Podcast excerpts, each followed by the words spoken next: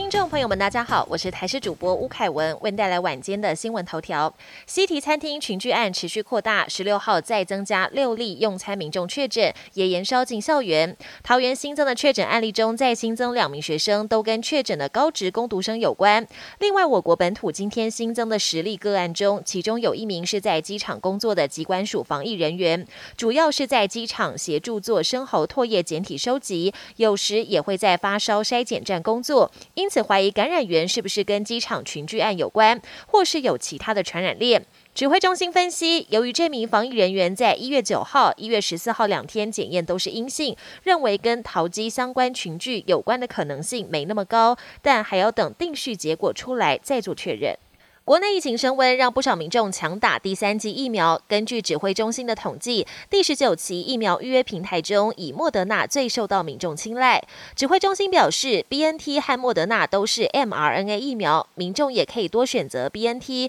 副作用比起莫德纳更低，效果也差不多。不过，有毒物专家表示，如果都只打单一厂牌的疫苗，比较有机会让病毒找到缝隙，进而找到破口存活下来。建议第三剂要混打，才能对对。抗 Omicron 病毒，对此指挥官陈时中表示，关于第三季，无论混打或是专一品牌都可以，最重要的是下定决心赶快施打。另外，第二十期疫苗也将从十八号开放预约。本土疫情延烧，许多大型金控公司防疫层级在提升，包括中信金、富邦金、国泰金和台新金，分别启动上下班分流机制，或是让员工居家办公。指挥中心回应，没有强制要求北北基桃的公司一定要居家上班，还是希望社会正常运作。工位专家前副总统陈建仁也提到，病毒传播力越来越强，但也逐渐轻症化，民众要习惯跟病毒共处。国际焦点：许多餐饮业者为了防疫，都会在餐桌装透明隔板，阻挡病毒扩散。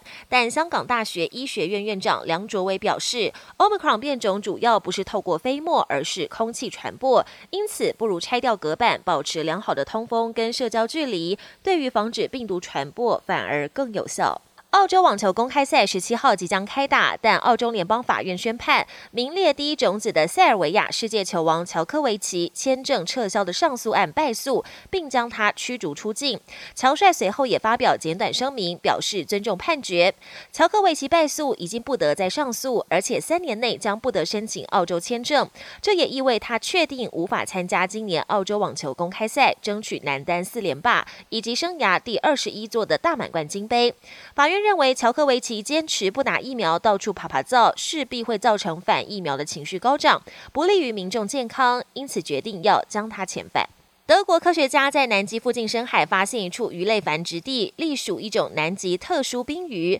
不过，整片繁殖地面积达到两百四十平方公里，布满六千万个产卵用的巢穴，仿佛一座巨大海底城。而且每个巢穴都有一条冰鱼守护，奇特景象也让科学家惊呼从没见过。本节新闻由台视新闻制作，感谢您的收听。更多内容请锁定台视各界新闻与台视新闻 YouTube 频道。